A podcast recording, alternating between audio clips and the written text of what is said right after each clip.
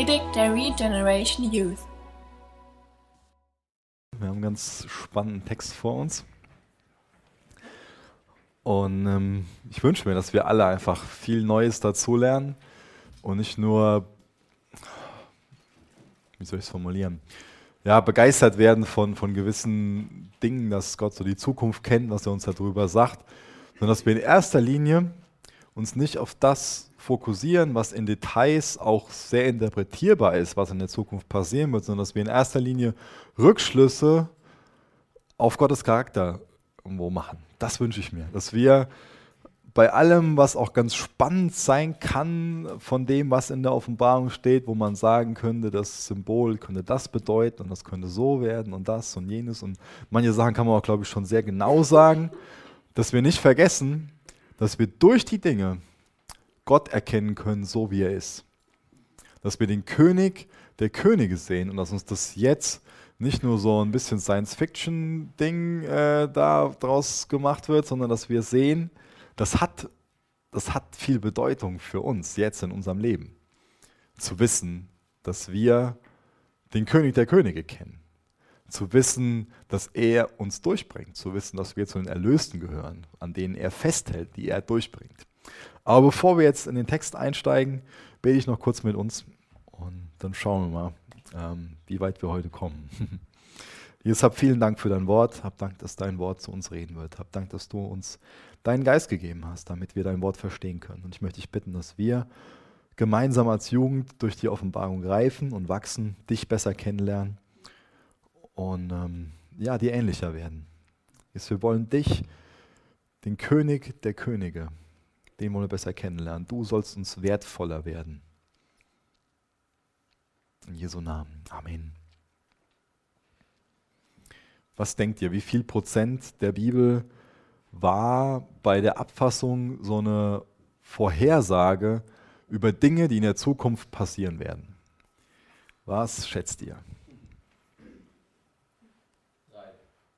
Drei Prozent?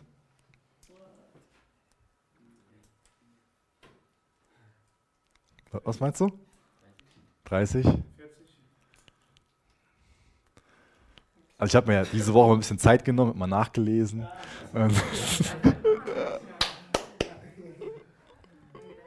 In einem Buch von jemandem, der das gemacht hat. Äh, sorry, das musste einfach sein.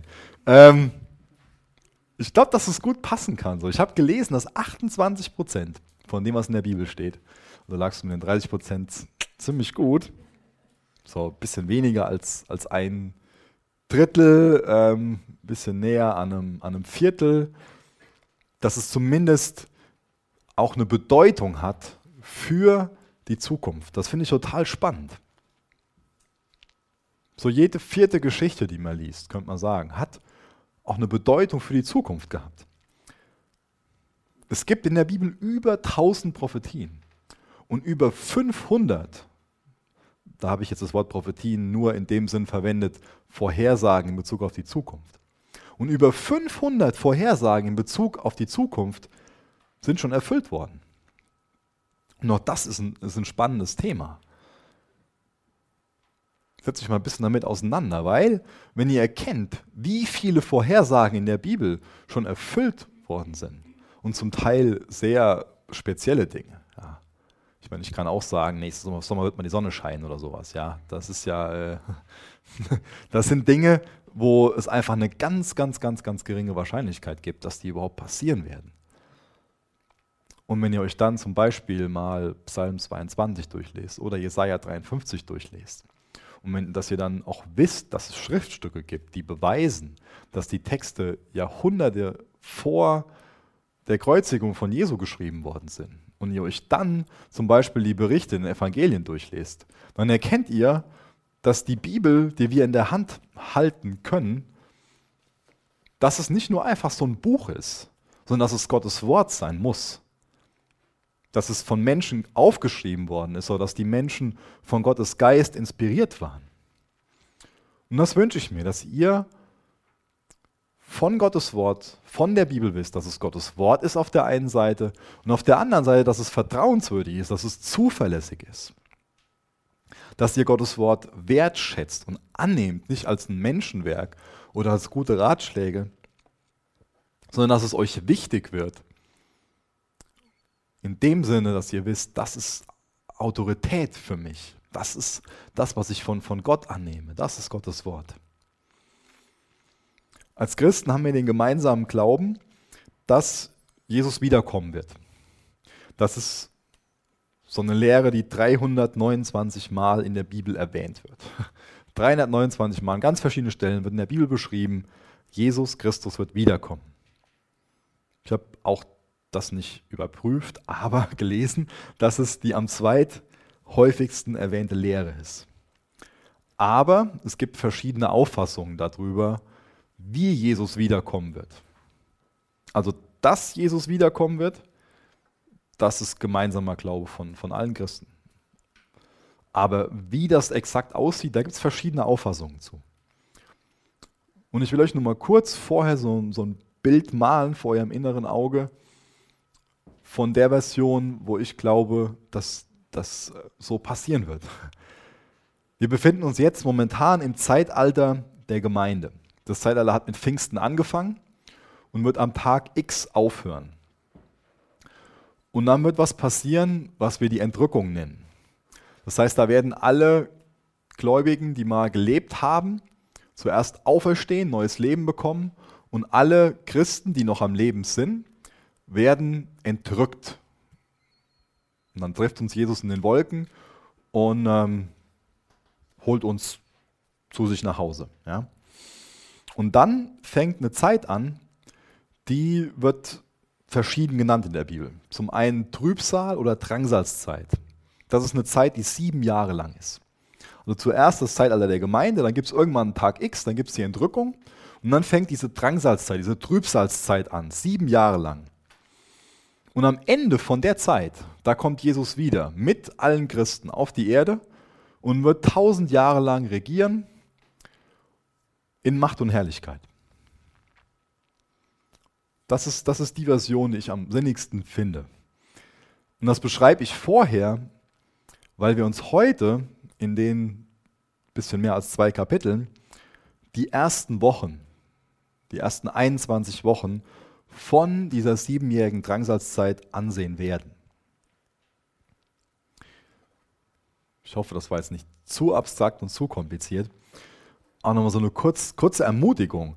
Ich wünsche mir, dass ihr regelmäßig kommt, weil ich kann nicht jedes Mal vorher wieder so das große Bild malen und Details erklären. Ähm, und ich weiß, dass das ein großer Abschnitt ist, wo wir jeweils durchgehen. Aber ich glaube, dass es unheimlich viel Sinn macht, dass wir das mal so machen, damit wir mal das große Bild so vor Augen gemalt bekommen und ganz wichtige Aspekte von Gottes Charakter verstehen.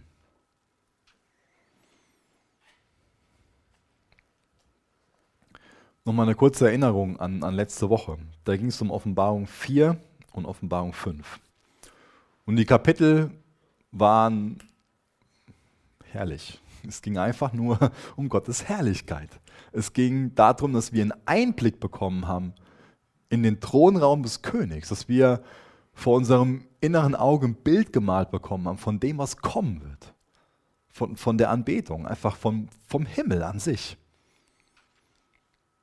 Und jetzt habe ich gerade schon angefangen und erklärt von dieser Drangsalzzeit, von der Trübsalzzeit. Und die ist gefüllt mit Gerichten.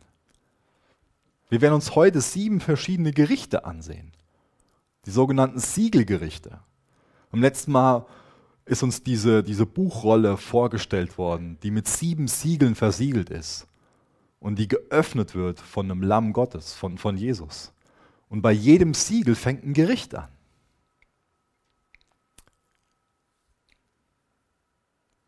Jetzt in Offenbarung 6. Und bis Kapitel 19 wird diese Drangsalzzeit beschrieben. Gericht an Gericht an Gericht. Und denke schon so, ja, ist gut, dass wir lange, lange Abschnitte nehmen. Wir, wir, haben keinen Bock auf Gericht oder keine Ahnung, was, was du denkst. Aber es kann uns so ein bisschen befremden, dass wir uns denken so, jetzt ist uns in zwei Kapiteln der Himmel vor Augen gemalt worden. Wir haben den Thronsaal des Königs gesehen und jetzt 14 Kapitel lang geht es um Gerichte. Zwei Kapitel lang geht es um, um Anbetung, um Freude. Das sind wird uns beschrieben, wie, wie Menschen in Ehrfurcht vor Gott stehen oder auf dem Angesicht liegen und einfach nur erfüllt sind, glückselig sind. Und jetzt 14 Kapitel lang Gerichte? Ich wünsche mir, dass wir verstehen, warum Gott richten muss. Und ich glaube, dass die Gerichte für uns nur so lange komisch sind, solange wir nicht unsere Sündhaftigkeit verstehen, solange wir nicht verstehen, wie verdorben wir an sich sind. Und solange wir auf der anderen Seite nicht verstehen, wie heilig und wie gerecht Gott ist. Es wird oft so gesagt, ja, wie kann Gott denn nur so und so? Ja. Es wird so die Hand erhoben gegen Gott und gesagt, warum lässt Gott das denn alles zu? Oder warum macht Gott das denn? Und das und das und das und das. Und ich wünsche mir, dass wir eine ganz andere Perspektive bekommen, weil die richtige Perspektive ist, wie wir heute durch den Text sehen werden, dass Gott das Gericht noch zurückhält, dass er das Gericht von uns fernhält, dass noch Gnadenzeit ist, dass Gott noch das Gericht von uns fernhält. Und wir werden auch sehen, dass es viel weniger ein aktives Gericht ist. Dass Gott sagt so nach dem Motto, jetzt bestrafe ich dich, sondern dass es vielmehr ein passives Gericht ist. In dem Sinne, dass Gott unseren Willen, uns unseren Willen gibt. Dass er uns quasi uns selbst überlässt. Dass er sich wie so ein Gentleman zurückzieht und unsere Wünsche erfüllt. Und dann sehen wir, was für ein Chaos entsteht, wenn wir Menschen Gott außen vor lassen und sagen, mein Wille geschehe. Das heißt, diese Gerichte ist nicht so, dass, dass, dass ein miese Peter mal auf den Putz haut und zornig durchdreht. Ja. Wir sehen in den Gerichten, was passiert, wenn Gott nicht mehr die Konsequenzen von unserem Handeln abdämpft, ja, einschränkt. Gott hält das Gericht so lange wie möglich zurück, weil er will, dass alle Menschen gerettet werden, zur Erkenntnis der Wahrheit kommen. Gott ist ein wunderbarer Vater, der alle Menschen in seine Familie adoptieren will, der uns ein Angebot macht der Vergebung. Und deswegen ist es nur Gnade, dass er das Gericht noch zurückhält und uns nicht uns selbst überlässt, dem Chaos überlässt. Dürft gerne mit mir lesen, Offenbarung 6 ab Vers 1.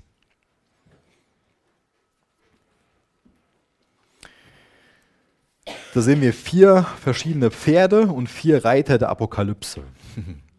Da sah ich, wie das Lamm das erste der sieben Siegel der Schriftrolle öffnete.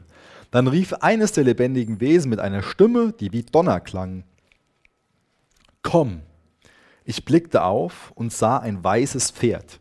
Sein Reiter trug einen Bogen und ihm wurde ein Siegeskranz gegeben. Er triumphierte hinaus, um den Sieg zu erringen. Er ritt triumphierend hinaus, um den Sieg zu erringen. Als das Lamm das zweite Siegel öffnete, hörte ich das zweite lebendige Wesen sagen, komm. Da erschien ein anderes, ein feuerrotes Pferd. Seinem Reiter wurde ein mächtiges Schwert gereicht, und die Macht gegeben, den Frieden von der Erde wegzunehmen, damit sich die Menschen gegenseitig vernichteten. Als das Lamm das dritte Siegel öffnete, hörte ich das dritte lebendige Wesen sagen, komm.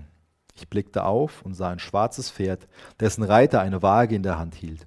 Und etwas wie eine Stimme sprach von dort aus der Mitte der vier lebendigen Wesen, ein Leib Weizenbrot oder drei Leib Gerste für einen Tagelohn und verschwende das Olivenöl und den Wein nicht.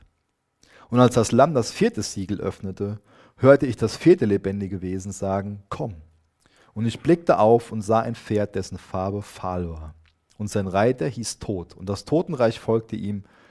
Sie erhielten Macht über ein Viertel der Erde, um durch Schwert und Hunger, tödliche Krankheit und wilde Tiere zu töten. Was soll das denn bedeuten? Was da alles so steht. Ich glaube, das können wir jetzt mal nach und nach entschlüsseln.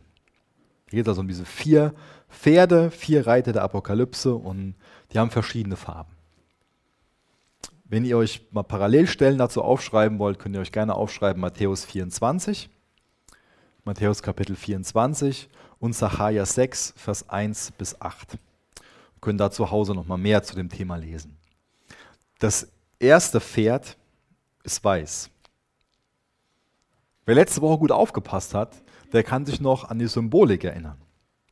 Ein Zeichen für den Sieg, für den Triumph. Und deswegen geht der ein oder andere aus, dass, davon aus, dass mit dem Reiter hier vermutlich Jesus gemeint ist. Aber ich glaube, dass genau das nicht der Fall ist. Das ist nicht Jesus, der hier auf diesem weißen Pferd hineingeritten kommt. Jesus wird uns eine Offenbarung als derjenige präsentiert, der auf dem weißen Pferd hineingeritten kommt. Aber Jesus hat mehrere Kronen auf und nicht nur so einen Siegeskranz. Und Jesus hat ein, ein Schwert in der Hand. Das ist immer dieses, dieses Symbol, ähm, was für ihn verwendet wird, dass er das Wort Gottes auch selbst ist. Und er hat nicht nur so einen Bogen in der Hand. Es gibt ganz viele andere Stellen, da kommen wir auch nochmal in der Offenbarung darauf zurück. Da wird nochmal sich viel tiefer mit dem beschäftigt, der hier auf diesem weißen Pferd hineingeritten kommt. Und ich glaube, dass das ein Pseudo-Christus ist oder auch derjenige, ihr habt bestimmt schon was von dem Antichristen gehört. Ob es der derjenige ist, der ganz früh am Anfang von dieser siebenjährigen Drangsalzzeit auftritt und dass er der Welt einen trügerischen Frieden bringt. Das ist auch diese Symbolik. Da ist ein Bogen, aber es ist kein Pfeil. Das heißt, durch viele andere Stellen können wir davon ausgehen, dass das so jemand ist, der ähm, ja, wie die Weltherrschaft an sich reißt. Aber nicht durch irgendwie militärische Sachen, nicht durch Kriege, sondern durch ganz, ganz viel ja, Verhandlungsgeschick, durch ganz viel Diplomatie. Und er ist so jemand, dem zugetraut wird, alle Probleme der Welt zu lösen. Und wir haben viele Probleme. Wenn wir jetzt die Zeitungen aufschlagen oder irgendwie im Internet unterwegs sind, wenn wir um uns herum gucken, es gibt ganz, ganz viele riesengroße Probleme, wo wir uns fragen, was, was ist die Antwort auf, auf ISIS? Wie soll das werden mit, mit den ganzen Flüchtlingen? Wie soll das in Syrien werden? So viele Kriege, so viele Krankheiten. Wie, wie soll das alles werden? Ich glaube, es macht Sinn, davon auszugehen, dass sich die Welt dann so nach so einem Weltherrscher sehnt. Aber dass dadurch ein ganz trügerischer Friede entsteht. Ein ganz, ganz trügerischer Friede. Denn sofort, nachdem er die Macht bekommt, und dann werden wir auch nachher noch lesen, er wird dann einen, einen, einen ähm, Friedenspakt ähm, mit, mit Israel schließen und wird für ganz viel Frieden sorgen. Scheinbar. Wird dafür verehrt werden. Aber dann kommt das rote Pferd. Das steht für Krieg und für Blutvergießen. Das ist leider eine Realität, seit kein Abel umgebracht hat, dass es Krieg gibt auf dieser Welt. Angeblich wird pro Jahr von allen Nationen der Welt insgesamt über eine Billion Dollar für Krieg ausgegeben. Jetzt schon. Eine Billion. Wenn nun ein Bruchteil davon ausgegeben würde dafür, um Hunger zu bekämpfen, hätten wir überhaupt keine Probleme mehr mit, mit Hunger weltweit seit dem Zweiten Weltkrieg über 150 Kriege. Das heißt, der Frieden, der von dem Antichristen gestiftet wird, der ist ganz brüchig. Dann kommen diese großen militärischen Konflikte und dann kommt das schwarze Pferd. Das steht für Hunger. Auch da, die Symbolik steht dafür, dass, dass die Preise explodieren, dass da große Inflation ist, dass eine Hungersnot entsteht, dass die Wirtschaft außer Kontrolle ist es immer mehr Ungerechtigkeit gibt. Dass die Schere zwischen Arm und Reich immer weiter aufgeht. Dann macht sich keiner mehr Gedanken darum, ob er sich irgendwie ein neues iPhone kaufen kann oder ähm, wo er jetzt irgendwie den coolsten Nagellack herbekommt oder irgendwie neue Klamotten oder so. Dann gibt es keine, äh, wie nennt man das so schön, so, so diesen äh, erste Weltprobleme äh, so. Dann geht es wirklich um existenzielle Sachen. Das ist ja oft so, dass auf militärische Konflikte, dass dann so eine Hungersnot folgt. Und so wird das auch da sein. Und dann kommt dieses fahle Pferd, das steht für, für den Tod. Und da wird uns beschrieben, dass ein Viertel, jede vierte Person, die auf der Welt lebt, wird durch diese Dinge ums Leben kommen. Das waren die ersten vier Siegel. Das lesen wir von dem fünften, Vers 9 bis Vers 11. Und als das Lamm das fünfte Siegel brach, sah ich unter dem Altar die Seelen aller, die getötet worden waren, weil sie am Wort Gottes und an ihrem Bekenntnis zu Christus festgehalten hatten. Also alle Märtyrer. Mit lauter Stimme riefen sie, Heiliger und wahrhaftiger Herr, wie lange wird es noch dauern, bis du die Menschen, die dieser Welt angehören, für das Unrecht richtest, das sie uns zugefügt haben? Da wurde jedem von ihnen ein weißes Gewand gegeben und es wurde ihnen gesagt, sie sollten noch eine kleine Weile Geduld haben. Denn auch unter ihren Brüdern, die wie sie Christus dienten, gibt es noch einige, die zuvor noch für ihren Glauben sterben müssen. Hier erheben jetzt die Märtyrer ihre Stimme und Johannes sieht das Märtyrerblut. Das Blut von denen, die für ihren Glauben gelitten haben, die für ihren Glauben an Jesus gestorben sind. Und das ist ermutigend zu hören, dass die nicht vergessen werden. Dass auch ihre Sehnsucht nach Gerechtigkeit erfüllt wird. Dass kein Leiden um Jesu Namens willen umsonst war.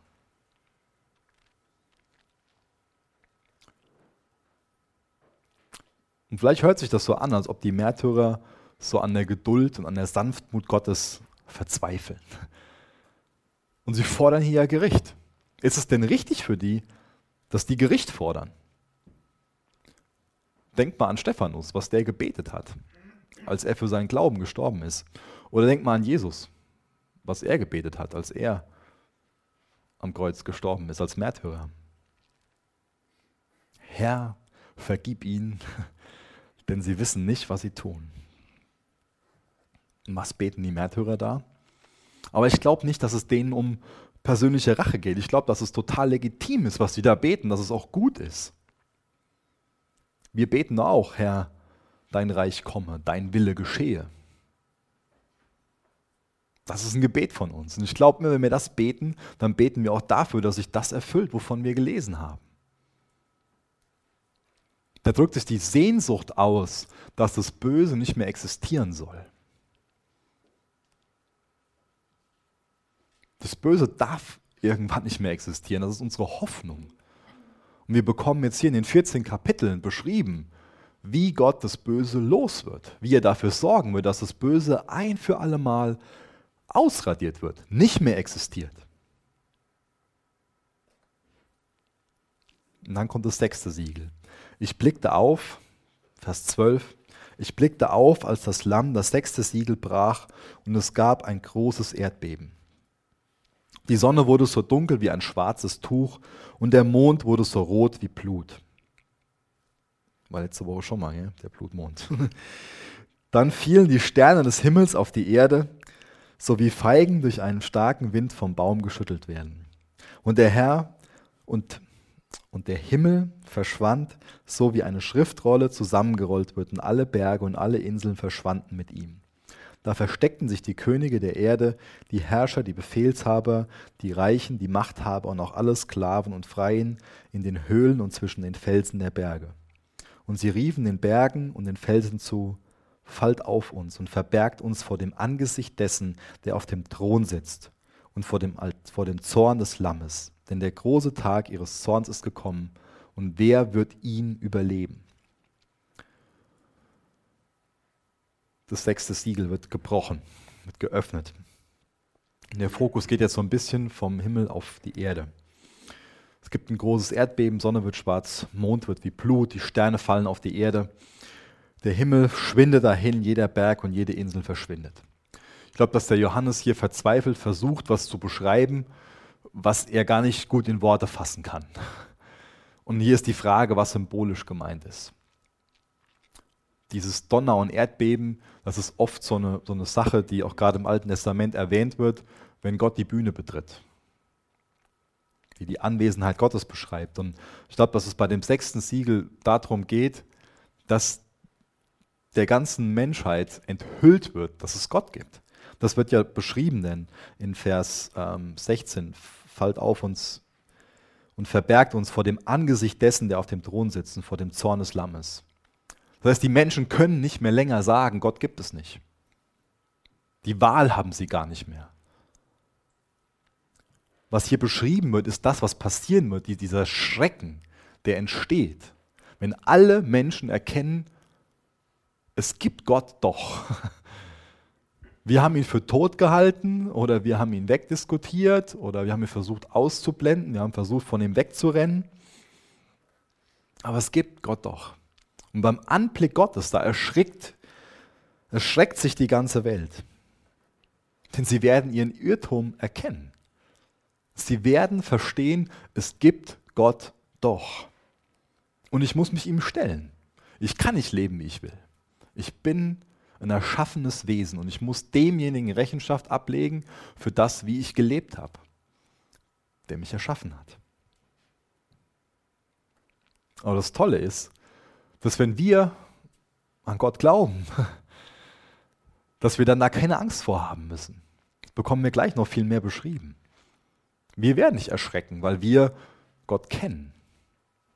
Und dann werden wir gar nicht mehr dabei sein, weil er uns vorher entrückt, weil er uns vorher zu sich holt, um uns das zu ersparen. Aber auch das sollten wir nicht als, natürlich ist es Gericht, natürlich ist es auch Zorn Gottes, aber wir sollten es sehen, wie, wie gütig das von Gott ist, das noch alles zurückzuhalten und immer wieder eine Chance zu geben. Auch hier gibt es ja noch für die Menschen, die erleben, die Chance, dann zu sagen, okay, jetzt, jetzt erkenne ich an, dass es Gott gibt. Das ist ja Gottes Herz. Gott will, dass alle Menschen gerettet werden. Und er geht jetzt nicht so her und zieht den Vorhang so auf und sagt so, mich gibt's doch, Pech gehabt, sondern hier gibt es wieder eine Chance.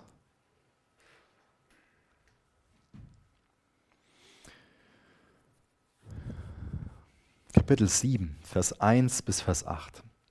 Dann sah ich vier Engel an den vier Enden der Erde stehen. Sie hinderten die vier Winde daran, über die Erde zu wehen, damit auf der Erde, über dem Meer und in den Bäumen kein Wind wehte. Und ich sah einen anderen Engel vom Osten herkommen, der das Siegel des lebendigen Gottes trug. Und er rief, dass diesen vier Engeln, denen die Macht gegeben worden war, dem Land und dem Meer Schaden zuzufügen, mit lauter Stimme zu, wartet. Zerstört nicht das Land oder das Meer oder die Bäume, bis wir den Dienern Gottes sein Siegel auf die Stirn gedrückt haben.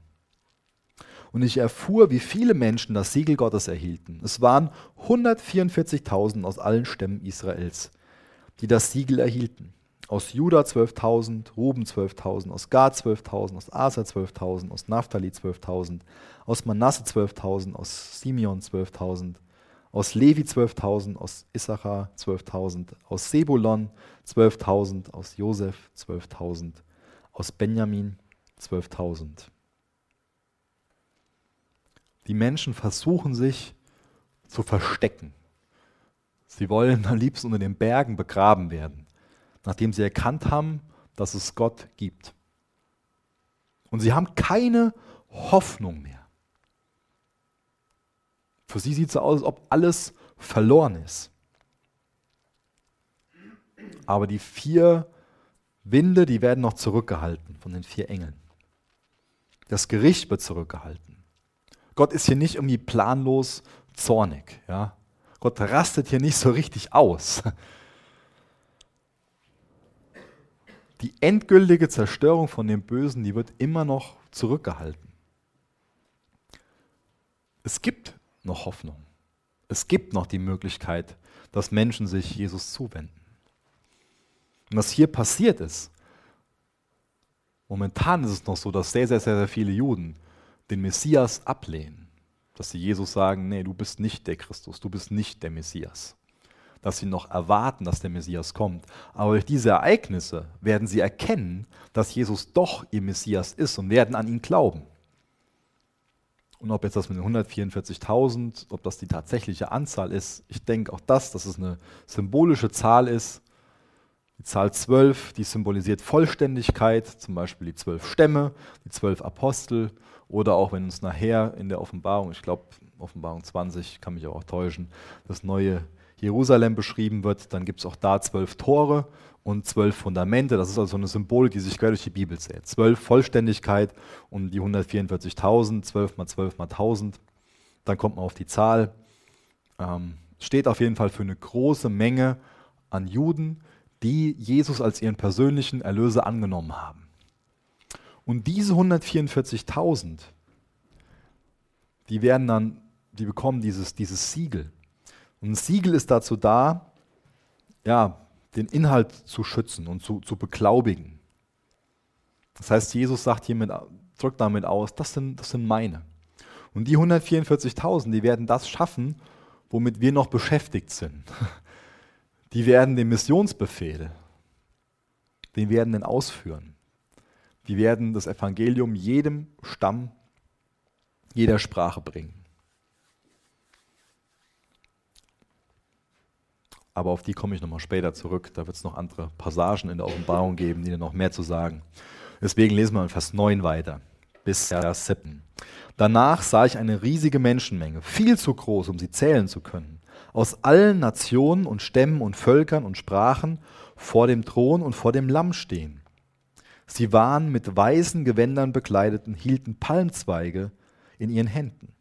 Und sie riefen laut, die Rettung kommt von unserem Gott, der auf dem Thron sitzt, und von dem Lamm. Und alle Engel standen rings um den Thron und um die Ältesten und die vier lebendigen Wesen, und sie fielen vor dem Thron nieder und beteten Gott an. Sie riefen Amen, Lob und Herrlichkeit und Weisheit und Dank und Ehre und Macht und Stärke gehören unserem Gott für immer und ewig. Amen. Da fragte mich einer der 24 Ältesten, wer sind diese, die in weiß gekleidet sind? Woher kommen sie?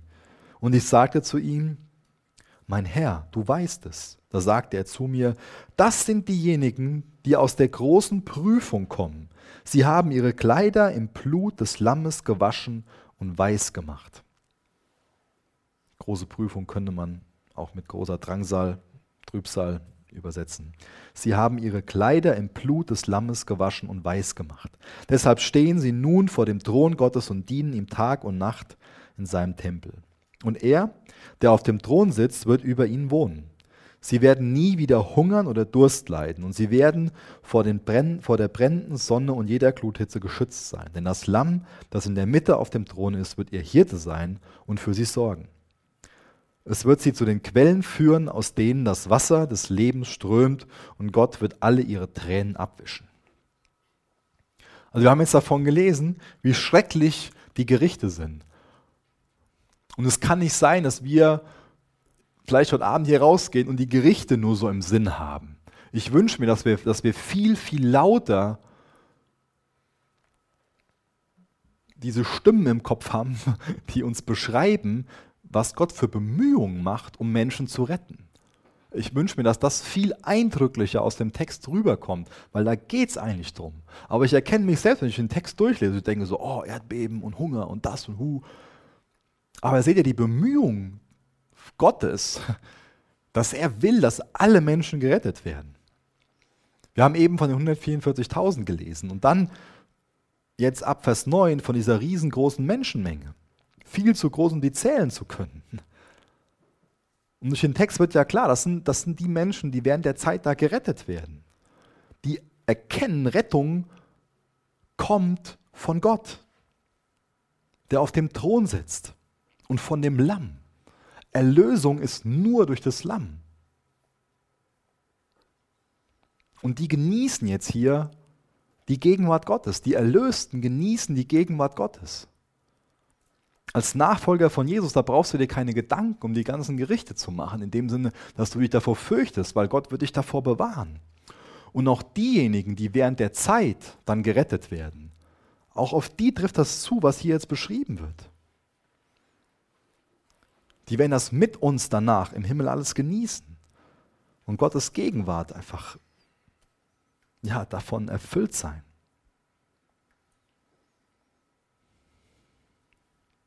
Die haben weise Kleider an. Die sind reingewaschen durch das Blut des Lammes. Erlösung ist nur durch das Lamm. Wir versuchen auf ganz unterschiedliche Art und Weise unsere Schuld loszuwerden. Es gibt ganz viele Bemühungen von uns Menschen, wie wir unsere Schuld loswerden wollen. Das Klassische ist so, dass wir irgendwelche guten Taten machen und meinen, ja, wenn ich nur jetzt das und das und das mache, dann kann ich damit so meine schlechten Sachen so aufwiegen. Und dann bin ich wieder annehmbar vor Gott.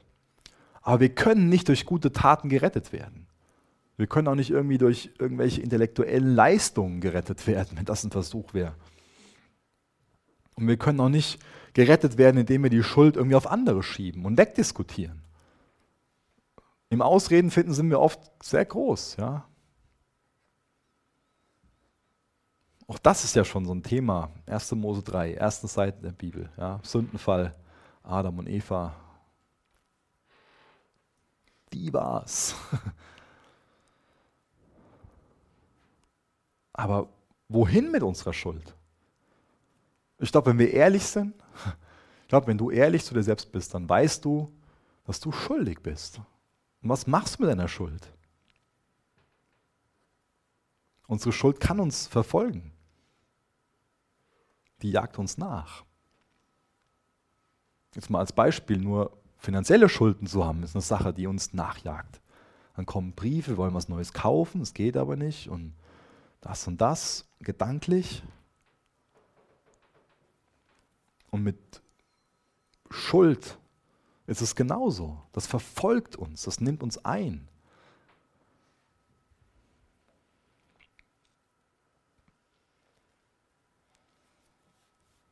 Wohin mit unserer Schuld?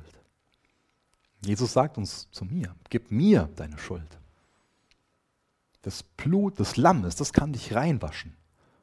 Hört sich paradox an, ich weiß. Aber das Einzige, wie du rein werden kannst, wie, wie du wissen kannst, dass deine Schuld vergeben ist, wie du wissen kannst, dass du gerecht vor Gott stehst, ist, dass du dieses Blut des Lammes im Glauben annimmst. Dass du im Glauben annimmst und Gott vertraust, dass er seinen Sohn Jesus für uns geopfert hat. Und dadurch wirst du gerecht, dadurch wirst du gerettet. Psalm 27, Vers 4 steht, eine einzige Bitte habe ich an den Herrn. Ich sehne mich danach, solange ich lebe, im Haus des Herrn zu sein, um seine Freundlichkeit zu sehen und in seinem Tempel still zu werden. Das ist diese Bitte von dem David. Und diese Bitte wird erfüllt werden. Diese Bitte wird auch dir erfüllt werden, wenn du Jesus vertraust seine Freundlichkeit zu sehen, in seinem Tempel still zu werden. Dann wird keine Träne mehr über Sünde, über Versagen vergossen. Dann ist Sünde Geschichte. Kein Leid mehr. Dann ist Leid Geschichte. Keine Tränen. Keine Sorgen. Kein Hunger, kein Durst. Kein Versagen, keine Krankheit. Keine Missverständnisse dann wird Gott alle Tränen abwischen. Ja.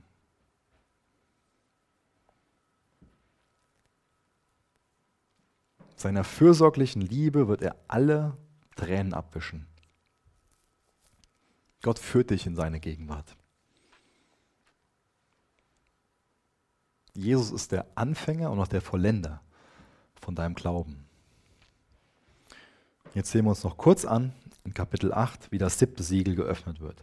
Als das Lamm das siebte Siegel öffnete, herrschte etwa eine halbe Stunde lang Stille im Himmel. Und ich sah die sieben Engel, die vor Gott stehen. Und es wurde, wurden ihnen sieben Posaunen gegeben. Dann kam ein anderer Engel mit einer goldenen Räucherpfanne und trat vor den Altar. Ihm wurde viel Räucherwerk gegeben, damit er es mit den Gebeten derer, die zu Gott gehören, auf den goldenen Altar vor dem Thron darbringe. Der Rauch des Räucherwerks stieg mit ihren Gebeten vor dem Altar auf, von dem Altar, auf dem der Engel sie ausgegossen hatte, zu Gott auf. Dann füllte der Engel die Räucherpfanne mit Feuer vom Altar und warf, sie auf die Erde. Da donnerte und blitzte es und die Erde erbebte.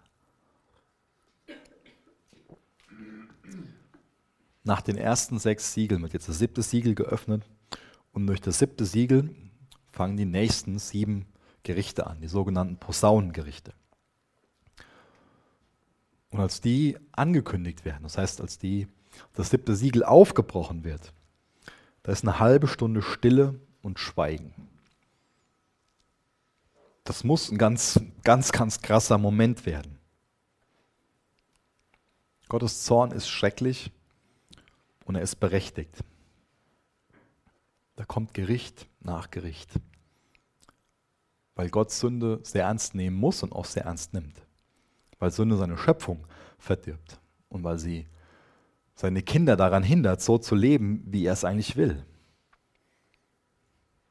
Und Gott ist so liebevoll, dass er alles tut, um der Sünde ihre Macht zu nehmen. Gott ist so liebevoll, dass er seinen Sohn für uns geopfert hat, damit die Sünde keine Macht mehr über uns hat. Ihr, da wird niemand mit Gott über sein Gericht diskutieren. Da kann niemand mehr mit Gott über sein Gericht diskutieren, weil Gott uns so viel gewarnt hat, weil er uns so an so vielen Stellen sagt, dass er Gott ist, dass wir Erlösung brauchen, dass er heilig ist, dass wir Sünder sind aber dass er uns aus dem Dilemma befreit, indem er seinen Sohn geopfert hat, damit auch wir heilig werden können. Er warnt uns und gibt uns die Möglichkeit, erlöst zu werden. Und wir als Menschen müssen uns entscheiden. Du und ich, wir müssen eine Entscheidung treffen. Nehme ich Gottes Gnade an? Erkenne ich die Notwendigkeit, erlöst zu werden, gerettet zu werden? Oder lehne ich das ab? Und sag nein, Gott gibt's nicht.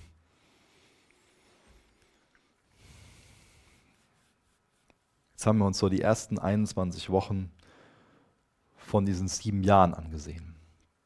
Ich will am Ende noch mal kurz was zu dem Thema sagen, was eigentlich der Zweck von dieser Drangsalzeit, von der Trübsalzeit ist. Das habe ich immer wieder mal so hier und da erwähnt, aber ich will es mal in vier Punkten sagen. Der erste Punkt ist für mich zum einen, dass sich ganz viele Prophetien in Bezug auf Israel erfüllen werden.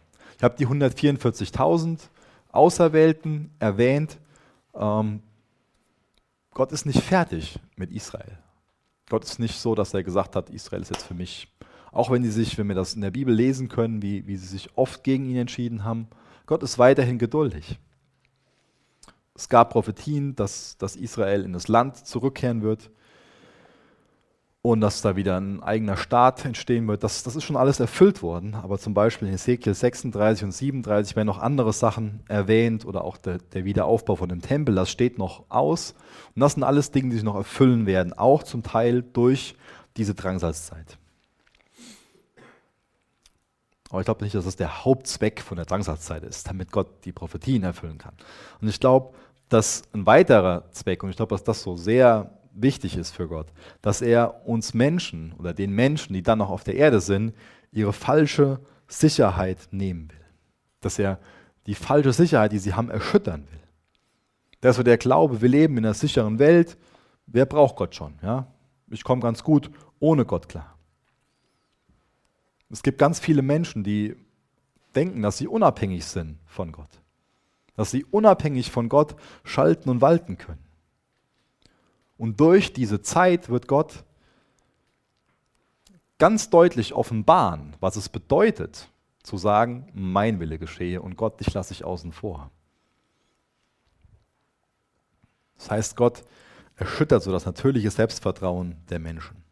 Und dann bekommen die Menschen aber von diesen 144.000 das Evangelium verkündet und bekommen das Angebot der Gnade, der Erlösung gemacht. Das heißt, Gott will uns Menschen oder die Menschen, die dann noch leben, ja, unausweichlich vor eine Entscheidung stellen.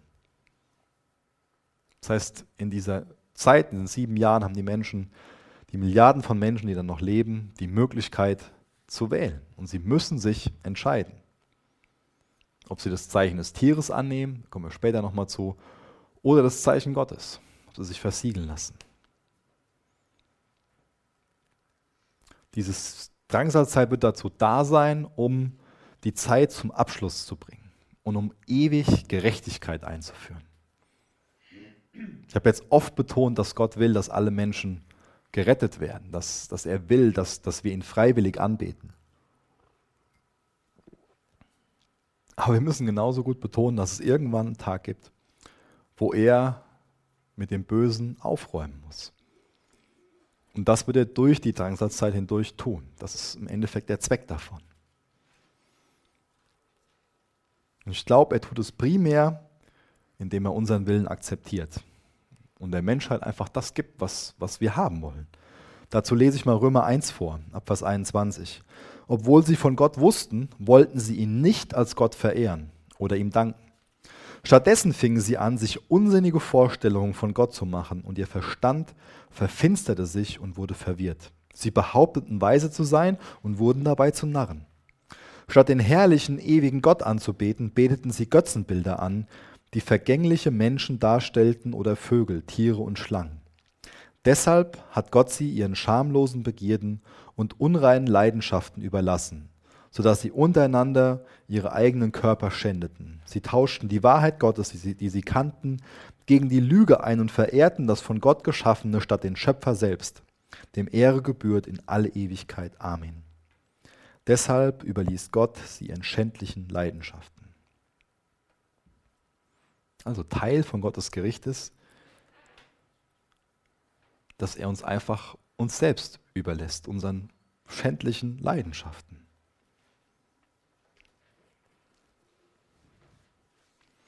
Und es ist wichtig, dass wir erkennen, dass bevor das Gericht kommt, das Kreuz kommt. Ja? Das Kreuz ist weit, viele Jahre vor dem Gericht. Das heißt, zuerst kommt Gottes Gnade.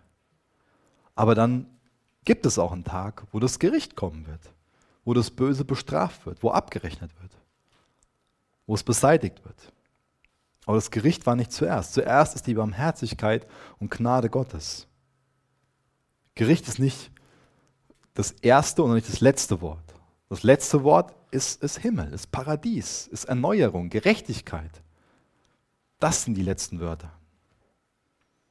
Und ich hoffe, dass ich mit, mit den Gedanken so Fragen klären wie, wie kann ein Gott der Liebe so eine Trübsal zulassen? Das ist ja eine Frage, die schon mal gestellt wird. Gott gibt den Menschen, was sie wollen. Das ist also nicht so ein aktives Ding, sondern so was Passives. Das können wir auch schon im Alten Testament nachlesen. Zum Beispiel ist ja das Volk Israel, die gehen her und die wollen genau wie die Völker um sie herum einen König haben. Die Geschichte könnt ihr euch mal ansehen. Und Gott gibt denen dann den König, nachdem sie gebettelt und gebettelt haben. Und ihr könnt euch mal durchlesen, wo das alles hinführt. Wo es hinführt, wenn wir nicht Jesus als den König der Könige regieren lassen sondern unseren Willen durchsetzen wollen. Sünde zerstört uns, unsere Beziehungen, unsere Freundschaften. Sünde macht alles kaputt. Und Gott liebt die Welt. Deswegen muss er mit der Sünde abrechnen. Deswegen muss er sie von der Sünde befreien. Wenn Gott Liebe ist, dann muss er auch die Möglichkeit haben, zornig zu sein. Das ist logisch, oder? Weil wenn dann was angegriffen wird, was, was er liebt, wie kann er es lieben, ohne dass er das beseitigen will, ohne dass sein Weg schafft, das aus dem Weg zu bringen? Ohne dass er zornig darüber wird, dass das, was angegriffen wird, was er liebt. Das ist also kein Widerspruch in den Dingen. Ich wünsche mir, dass wir hier rausgehen und nicht nur diese Gerichte im Sinn haben, sondern einfach sehen, Jesus ist ein treuer Hirte, er wird uns durchbringen. Wir haben eine wunderbare Zukunft bei ihm und ihm geht es darum, dass alle Menschen gerettet werden. Jesus, ich danke dir für den Text und möchte ich bitten, dass er uns herausfordert. Möchte ich bitten, dass jeder Einzelne, der hier ist, die Notwendigkeit sieht, gerettet zu werden. Und ich möchte dich auch bitten, dass jeder Einzelne erkennt, dass die einzige Möglichkeit, errettet zu werden, im Lamm ist. In dir ist Jesus. Jesus, du bist der einzige Weg, wie wir frei werden können von unserer Schuld. Jesus, wir wollen frei werden. Jetzt wirk du an unserem Herzen. Stärk du unsere Freundschaft zu dir.